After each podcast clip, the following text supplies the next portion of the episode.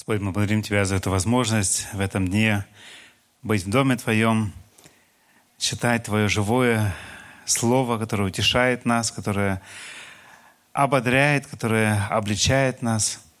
Благодарим Тебя, что в Тебе, в Твоем Слове мы находим утешение для души нашей. И где Ты указываешь нам, как Ты желаешь, чтобы мы жили пред Тобой и этим прославили Тебя. Прими благодарность за эту возможность, что и дети наши могут на им понятном языке слышать эти истины. Открой их сердца для воспринятия, благослови руководителей для того, чтобы эм, в страхе Твоем, в мудрости Твоей, любви Твоей передавать эти истины нашим детям, внукам. Благодарим Тебя за то, что можем просить Тебя Твое благословение для нас, для того, чтобы сейчас слышать свое, Твое живое Слово. Мы сегодня немножко отвлечемся от послания к Титу и обратимся к, посла, к Евангелию от э, Марка. Интересно, что э, в Библии мы находим не только положительные примеры, но и я думаю, вы с этим встречались, когда читали или читаете Библию, э, немало отрицательных примеров. Мы находим как людей с положительными характерами, так и с отрицательными характерами.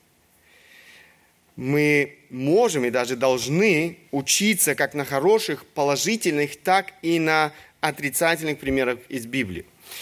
На положительных примерах мы можем учиться тому, как нам необходимо жить, как нам необходимо поступать, как мы можем угодить Богу, как мы можем э, стать героем веры и, в конце концов, прославить нашего Бога. На плохих, негативных примерах мы можем учиться тому, как нам нельзя жить, э, как э, нам нельзя поступать. Мы учимся тому, что не угодно Богу, что э, порочит, можно сказать, Его имя – в истории, которую мы сегодня хотим вместе посмотреть, мы находим и положительный, и негативный, отрицательный пример. Мы хотим вместе э, взглянуть на жизнь этих двух э, главных героев, я бы сказал, этой истории. И два человека, мы увидим два разных пути, так я и назвал сегодня свою проповедь. Молюсь и надеюсь, что э, каждый из нас может извлечь для своей собственной жизни Э, уроки из э, жизни вот этих двух разных людей. Э, один с положительным характером, другой с отрицательным. Один отрицательный пример, другой, можно сказать, эм, положительный пример. Давайте прочитаем эту библейскую историю. Евангелие от Марка, это 6 глава, 16 по 29 стихи. Царь Ирод, услышав об Иисусе, ибо имя его стало гласно, говорил, что говорил, это Иоанн Креститель воскрес из мертвых, и потому чудеса делаются им. Другие говорили, это Илия, а иные говорили, это пророк, или как один из пророков. Ирод же, услышав, сказал, это Иоанн, которого я обезглавил, он воскрес из мертвых. Ибо сей Ирод, послав взял Иоанна и заключил его в темницу за Иродиаду, жену Филиппа, брата своего, потому что женился на ней. Ибо Иоанн говорил Ироду, не должно тебе иметь жену брата твоего. Иродиада же, злобец на него, желала убить его, но не могла. Ибо Ирод боялся Иоанна, зная, что он муж праведный и святой, и берег его. Многое делал, слушаясь его, и с удовольствием слушал его. Настал удобный день, когда Ирод по случаю дня рождения своего делал пир вельможам своим тысяч, тысяченачальникам и старейшинам галилейским. Дочь Иродиады вошла, плясала и угодила Ироду и возлежащим с ним. Царь сказал девице, проси у меня, чего хочешь, и дам тебе. И клялся ей, чего не попросишь у меня, дам тебе, даже до половины моего царства. Она вышла и спросила у матери своей, чего просить. Та отвечала головы Иоанна Крестителя. И она тотчас пошла с поспешностью к царю и просила, говоря, «Хочу, чтобы ты дал мне теперь же на блюде голову Иоанна Крестителя». Царь опечалился, но ради клятвы возлежавших э, с ним не захотел отказаться, и, э, отказать ей. И тотчас, послав оруженосца, царь повелел принести голову его. Он пошел, отсек ему голову в темнице и принес голову его на блюде, отдал ее девице, а девица отдала ее матери своей. Ученики его, услышав, пришли и взяли тело его и положили его в гробе. Я думаю, вы заметили здесь два основных лица или два главных героя этой истории. Э, к этим двум людям будет сегодня приковано, можно сказать, и наше внимание – я бы сказал, два больших, два великих человека. Однако один из них, Ирод, был велик, можно сказать, по земным меркам. Иоанн Креститель же был велик по меркам Царства Божьего. Сам Иисус говорит о нем, послушайте, э, Евангелие от Луки, сам Иисус э, говорит здесь, «Ибо говорю вам, из рожденных женами нет ни одного пророка больше Иоанна Крестителя, но меньше в Царстве Божьем больше его». Он был действительно великим пророком, который должен был приготовить еврейский народ к приходу своего Мессии. Но по земным меркам, можно было бы сказать, он был никем. Он был никем. Он был очень беден, он жил в пустыне, и мы э, читаем о нем. Сам же Иоанн имел одежду из верблюжьего волоса и пояс кожаный на чреслах своих, а пищей его были акриды и дикий мед. Вы видите, эм, это, это образ жизни эм, Иоанна Крестителя. Он не позволял себе много – у него не было ни богатства, у него не было ни власти. Это то, что часто делает человека великим в глазах этого мира, власть и богатство. В отличие от него мы видим другого человека, Ирода. Он был велик э, в понимании этого мира. Э, согласно земным меркам, можно сказать. Он обладал огромным богатством, он обладал неограниченной властью – он многого добился, он был царем. Он был правителем. Однако в духовном плане он был грешником, который нуждался в спасении.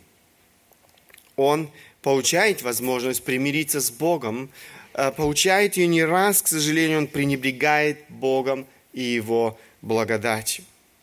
Эти два разных человека ведут совершенно разный образ э, жизни. Иоанн Креститель всецело посвящает свою жизнь Богу, идет этим путем без всяких компромиссов. Жизненный путь Ирода, однако, полон всякого рода компромиссов с грехом. Это две основные мысли, на которые я хотел бы обратить сегодня ваше внимание э, в этой проповеди. Иоанн Креститель жизнь без компромиссов и Ирод – жизнь полная компромиссов. Давайте сначала остановимся на первом аспекте. Иоанн Креститель – жизнь без компромиссов. Жизнь Иоанна Крестителя является хорошим примером для подражания каждому из нас. Читая эту историю в Евангелии от Марка, мы видим человека, который действительно посвящен Богу и Его Слову, без всяких компромиссов. Иоанн Креститель э, призывал народ к покаянию. Он призывал людей оставить грех и жить праведной жизнью, жить жизнью, которая угодна Богу, которая прославляет Бога. Причем он не делал никаких исключений. Его нисколько не пугало положение человека. Он имел мужество обличать в грехе самого царя Ирода. Он э, призывал и его к покаянию. Посмотрите, 17-18 стих. «Ибо сей Ирод, послав, взял Иоанна и заключил его в темницу за Иродиаду, жену Филиппа, брата своего, потому что женился на ней. Ибо Иоанн говорил Ироду, не должно тебе иметь жену брата твоего». Мы видим, э, Ирод жил во грехе, он жил с женой своего брата – в заключение э, Иоанн Креститель попадает э, только потому, что он, как здесь сказано, говорил Ироду, не должно тебе иметь жену брата твоего. Этот брак э, был нарушением Божьего закона. Это то, что мы эм, читаем в первой книге Библии, Бытие, третья глава, эм, извините, третья книга э, Библии, это Левитам, 18 глава, 6, 16 стих. «Наготы жены брата твоего не открывает, а нагота брата твоего». Это преступление Божьего закона, согласно книге Левит, э, влекло на себя наказание. Там же, в этой же книге мы читаем, «Если кто возьмет жену брата своего, это гнусно, он открыл наготу брата своего, бездетны будут они». Действительно, брак Ирода Антипы – Э, с Иродиады, насколько мы знаем, остался бездетным. Иоанн Креститель не делал никаких исключений. Это э, было очень мужественно с его стороны говорить царю э, правду, можно сказать, в лицо. Он прекрасно знал, что это может стоить ему жизни, но это его не останавливало. Он мог бы промолчать, но он этого не делает – он верен Слову Божьему, он провозглашает истину, его проповедь бескомпромиссна. Он учил путям Божьим, невзирая ни на что. Апостол Павел в послании Галатам э, пишет, «У людей ли я ныне ищу благоволение или у Бога? Людям ли угождать стараюсь? Если бы я и поныне угождал людям, то не был бы рабом Христовым». То же самое можно сказать об Иоанне Крестителе. Он не пытался угодить людям, а он пытался угодить одному Богу, он был слугой Христа. Как это в нашей жизни?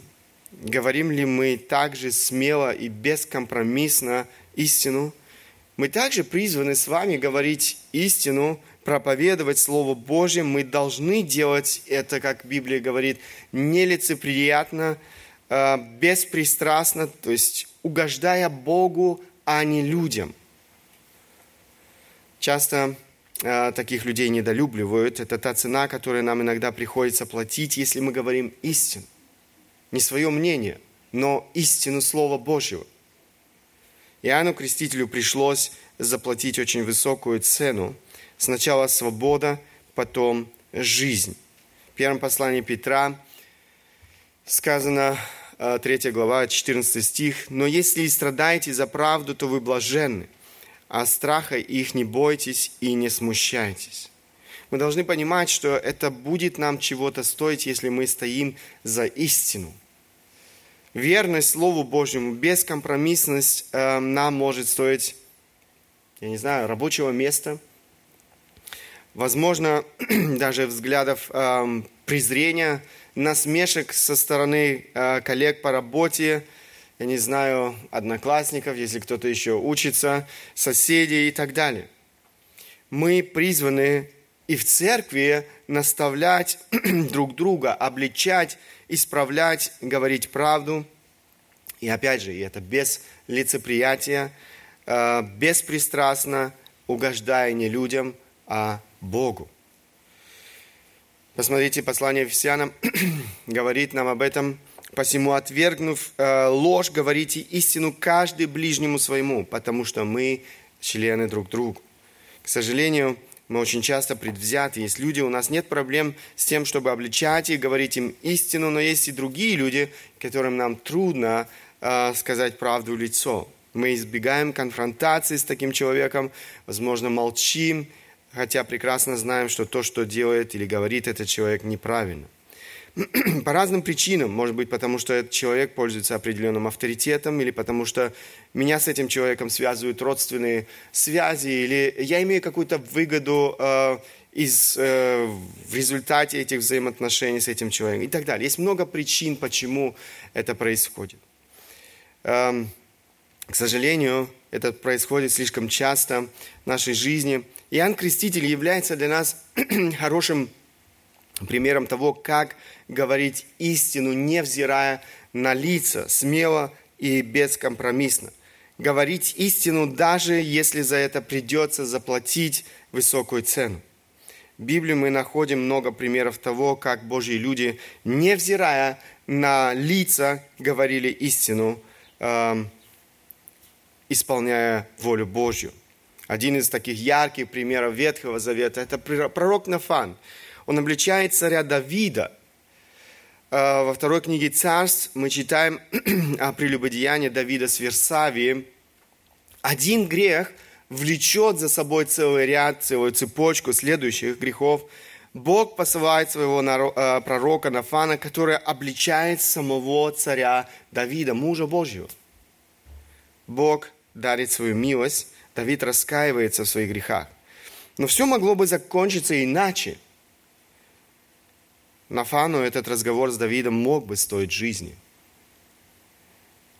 Есть много других примеров в Ветхом Завете. Пророки, обличавшие израильский народ, обличавшие царей израильских, были пренебрегаемы всеми, переживали страдания и боль.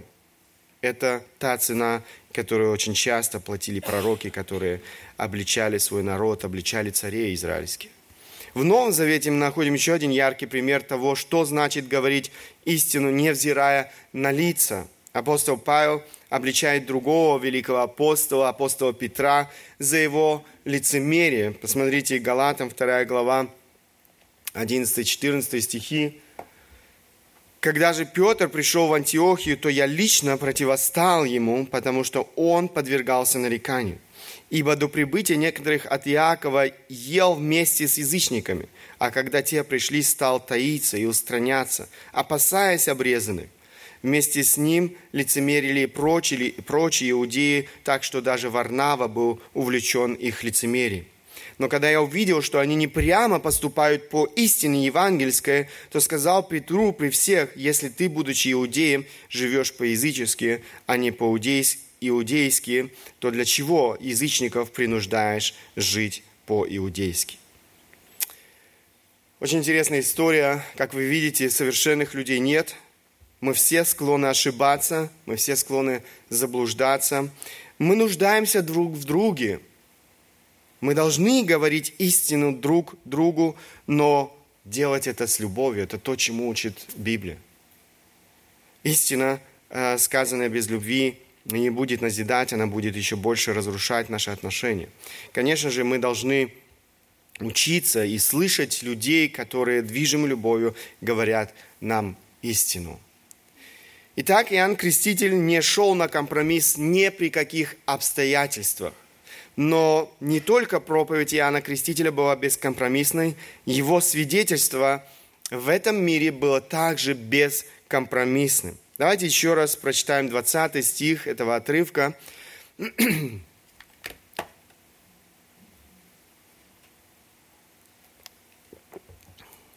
Иоанн Креститель имел безупречную репутацию, можно сказать.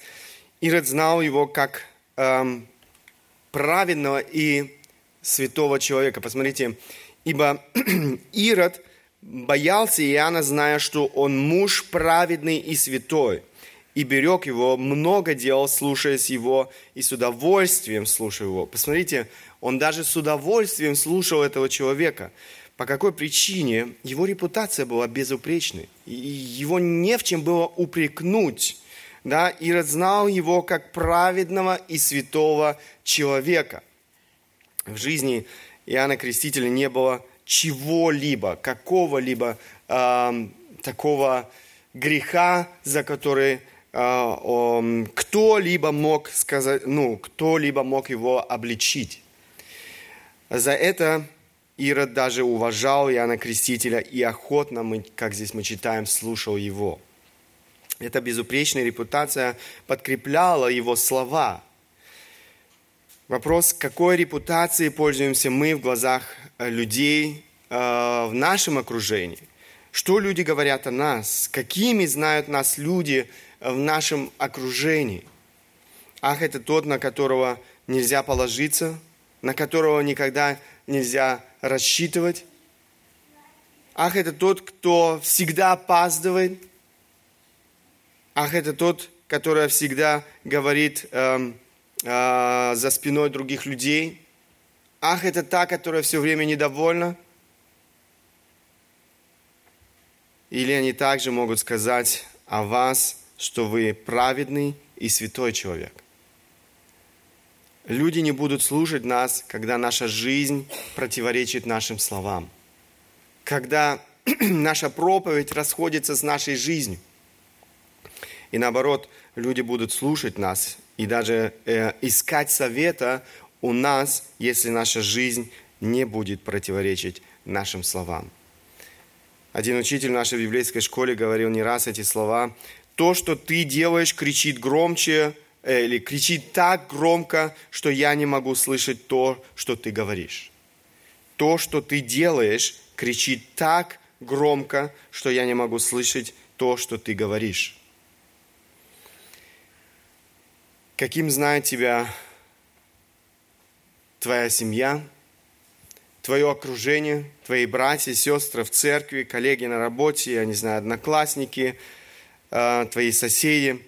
В чем они могут упрекнуть тебя? Может быть, ты удивляешься, почему никто тебе, тебя не хочет слушать. Возможно, твои слова не имеют авторитета. Твоя жизнь расходится с тем, что ты говоришь. Однажды я разговаривал с одним человеком, этот разговор был о его отношениях с сыном. Он сказал такое предложение, которое я тоже часто вспоминаю. «А, «Я всегда говорю сыну делать то, что я ему говорю, но не делать то, чего я делаю сам». Вы поняли, да? Я всегда говорю сыну делать то, что я говорю, но не делать того, что я делаю сам. Он сам признался, что это не работало. Даже в его жизни это не работало. Э, его сын никогда не делал того, что, он, э, что говорил его отец, но он делал то, что делал его отец. Слова отца не имели никакого влияния. Бог хочет, чтобы мы пользовались эм, в нашем окружении доброй репутацией, имели доброе имя. Книга притч, посмотрите, сказано, доброе имя лучше большого богатства, и добрая слава лучше серебра и золота. Это богатство, серебро, золото, это то, что так ценно сегодня в этом мире. И люди готовы потерять свое имя очень часто ради богатства, ради, э, ради э, серебра и золота. Но Библия говорит, доброе имя лучше большого богатства, и добрая слава лучше серебра и золота. Теперь мы с вами говорили о жизни Иоанна Крестителя, о его бескомпромиссности. Теперь мы хотим посмотреть на второго главного героя в нашем тексте. Ирод – жизнь полная компромиссов. Э, как я уже сказал, в этой истории мы знакомимся и с другим человеком, другим главным героем. Э, кто был этот Ирод? Э, он был сыном Ирода Великого и его жены самаритянки э, Мальтаки, так звали его жену. Э, когда его отец умер, в его правление, то есть правление Ирода, перешли Галилея и Перия. Там он правил с 4 века до нашей эры по 39 год уже нашей эры. Это необычно долгий срок, э, целых 43 года. Ирод считался самым умным из оставшихся в живых детей Ирода Великого. Он был блестящим дипломатом, он также мог действовать хитро и очень злонамеренно, поэтому Иисус называет его лисой. Посмотрите Евангелие от Луки. «Э, в тот день пришли некоторые из фарисеев и говорили ему, «Выйди, удались отсюда, ибо Ирод хочет убить тебя». И сказал им, пойдите, скажите этой лисице, все изгоняю бесов и совершаю исцеление сегодня и завтра, и в третий день кончу. А впрочем, мне должно, должно ходить сегодня, завтра и в последующий день, потому что не бывает, чтобы пророк погиб вне Иерусалима. Ирод, был, Ирод человек, который эм, постоянно идет на компромисс, и это прослеживается все время в его жизни, в разных событиях. Он не отвергает, кстати, Бога но Бог был э, где-то на заднем плане, так, на всякий случай. Его желания господствовали в его жизни, управляли им. Он э, женится на жене своего брата и совершает прелюбодеяние. Представьте себе, он женится на жене своего собственного брата. Ничто не могло его остановить. Но тут появляется этот Иоанн Креститель – и обвиняет его в нарушении Божьего закона. Скорее всего, э, Ирод беспокоится о своей репутации э, среди вот этих религиозных иудеев. Эм, этот Иоанн со своей истиной мог, можно сказать, э, подорвать всю его репутацию. Что он делает? Он принимает неверное решение. Вместо того, чтобы покаяться, он заключает Иоанна Крестителя в тюрьму э, в крепости к востоку от Мертвого моря. Он спешит, можно сказать, закрыть ему рот. Бог дает ему возможность привести свою жизнь в порядок. Но он не принимает это предложение он продолжает играть с грехом. Мы читали, что Ирод часто общался со своим узником Иоанном Крестителем. Ему нравилось, с удовольствием написано, он слушал э, то, что говорил ему Иоанн Креститель. Эм, хотя эти разговоры, как мы с вами видели в тексте, они приводили его в состояние беспокойства. Слово Божье, оно касается сердца человека, оно обличает его – но несмотря на то, что оно его обличало, он не хотел, он не хотел привести свою жизнь в порядок. Возможно, он даже следовал многим советам Иоанна Крестителя, но не хотел оставить грех и обратиться к Богу. Часто и в нашей жизни Бог посылает таких людей, как Иоанн Креститель. Вопрос к нам, как мы реагируем на таких людей и их послания – Богу не наплевать. Богу не наплевать на то, что происходит в нашей жизни. Бог хочет действительно, чтобы каждый из нас жил в святости и чистоте и эм, был тем инструментом, который бы он желал использовать для своей славы. Ему не все равно, когда человек направляется прямой дорогой в вечную погибель. Когда человек заблуждается, он хочет, чтобы человек покаялся и обрел спасение. Он хочет, чтобы человек ходил его путями, угодными ему путями. Он хочет, чтобы человек оставил всякий грех и жил для славы его. Мы не будем испытывать благословение Бога, если не оставим грех, если не приведем свою жизнь в порядок, если Его Слово не будет определять нашу жизнь. Если Бог указывает нам на грех в нашей жизни, это наша ответственность привести свою жизнь в порядок. Нет смысла оправдываться, нет смысла откладывать на завтра, на послезавтра и так далее. Бог хочет, чтобы мы действительно приводили свою жизнь в порядок. Эм, покайтесь и живите без всяких компромиссов для эм, Бога. Первое послание Иоанна, первый девятый стих – 1 глава, 9 стих, сказано, если исповедуем грехи наши, то Он, будучи верен и праведен, простит нам грехи наши и очистит нас от всякой неправды. Бог хочет, чтобы мы действительно исповедовали наши грехи, приводили свою жизнь в порядок. Один компромисс неизбежно ведет к другому.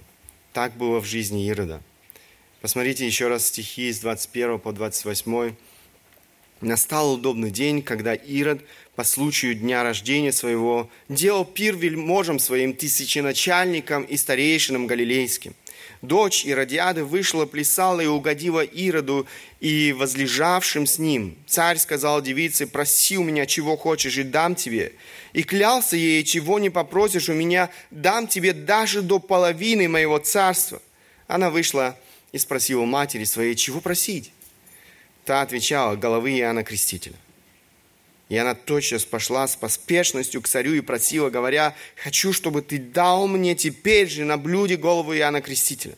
Царь опечалился, но ради клятвы и возлежавших с ним не захотел отказаться ей, отказать ей. И тот час, послав оруженосца, царь повелел принести голову его. Он пошел, отсек ему голову в темнице и принес голову его на блюде. И отдал ее девице, а девица отдала ее матери – своей. Жена Ирода, Иродиада, она ненавидела Иоанна за его истину. И она искала только удобного случая, чтобы свести с ним свои счеты. Однако Ирод не хотел, мы читаем, Ирод не хотел убивать Иоанна Крестителя. Это было большим препятствием для Иродиады. Мы читаем здесь, что наконец-то у нее появилась такая хорошая возможность день рождения Ирода. Уже тогда было принято праздновать дни рождения царей. эм, Ирод официально пригласил гостей на такой большой праздник. Это были правители, военачальники, э, влиятельные, уважаемые люди, можно сказать, по меркам этого мира, эм, люди Галилеи. И во время празднования этого дня рождения произошло нечто необычное. До, э, мы читаем, дочь Иродиады вошла и плясала. Это было действительно чем-то необычным для этого времени, для этого общества, что женщина предстает перед празднующими мужчинами. Она вошла и вошла незванно. Можно предположить, что ее отправила ее собственная мать. Она танцевала перед мужчинами, которые, скорее всего, были пьяны. Обычно на таких торжествах танцевали только полуобнаженные э, девушки легкого поведения. Ироду и его гостям это понравилось. Эта молодая девушка эм, развлекала гостей Ирода и тем самым угодила царю. Ирод подогревает все происходящее и говорит то, что ставит его в конце концов в тупик. Посмотрите, э, проси у меня чего хочешь и дам тебе. И клялся ей, чего не попросишь у меня, дам тебе даже до половины моего царства. Что происходит? Молодая девушка, которая, которой, вероятно, было от 12 до 14 лет, то есть подросток, идет к своей матери. После этого короткого разговора с матерью она требует голову Иоанна Крестителя. Причем немедленно, безоговорочно, хладнокровно. Молодая девушка полностью предоставила себя на службу своей матери этой испорченной, извращенной женщины. Мы читаем, что это опечалило Ирода. Помните, он не хотел смерти Ирода. Он не, не ожидал такого разворота событий. Ясно, что он делал все для того, чтобы э, сохранить его жизнь но он себя, он связал себя своими словами. Он дал даже клятву. Это были слова, которые были сказаны в, пору, в порыве чувств. Это были слова, которые были сказаны быстро, необдуманно. Теперь, чтобы признаться перед всеми этими уважаемыми людьми, что он поступил неправильно, столько мужества у него не было. У него все еще была возможность все изменить но он снова принимает неверное решение. Еще один компромисс с грехом. Почему? Потому что он боится. Он боится потерять свое лицо в глазах этих людей. Не страх перед Богом, а страх перед человеком побуждает его к такому решению. Он принимает решение, Иоанн Креститель должен умереть. Что движет нами в наших решениях? Страх перед Богом или страх перед человеком? Хотим мы угождать Богу или людям? Думаем ли мы то, что... Или делаем ли мы то, что люди ожидают от нас в нашем окружении? Или то, что ожидает от нас Бог? Мы очень часто пытаемся приспосабливаться, чтобы не выглядеть белой вороны. А, мы идем на компромисс вместо того, чтобы оставаться верным истине Слова Божьего. Наш учитель библейской школы однажды рассказал о своем сыне. Эм, это хороший пример для подростков, для детей. Его сын однажды был на вечеринке в честь дня рождения одного из его одноклассников. Э, его одноклассники решили посмотреть в этот день э, фильм. К сожалению, этот фильм по своему содержанию был очень нехорошим. Когда его сын услышал об этом, он э, отказался смотреть этот э, э, фильм. Он сделал это потому, что имел страх Божий. Да, его родителей не было рядом, он мог бы посмотреть, и родители, возможно, никогда бы не узнали об этом. Э, однако он этого не сделал. Он был единственным, кто отказался смотреть этот фильм. Возможно, остальные насмехались над ним, думали, ну, что он там не совсем нормальный, но он поступил мужественно. Он не позволил себе идти на компромисс с грехом. Он не боялся людей, но боялся Бога. В В случае с Иродом все было иначе. Ирод неоднократно шел на компромисс и принимал неверные решения в своей жизни. Бог предлагал ему свою милость, Бог предлагал ему снова и снова свое прощение, однако Ирод снова и снова пренебрегал Богом и пренебрегал его милостью. Позже мы читаем, что даже Иисус должен был стоять перед Иродом, когда его арестовали. Ироду было очень любопытно, что он ему скажет. Он задавал ему вопросы, хотел увидеть от него чудо, ведь он столько слышал о том, как Иисус делает чудеса. Но он не услышал ни одного слова от Иисуса. Ни одного слова.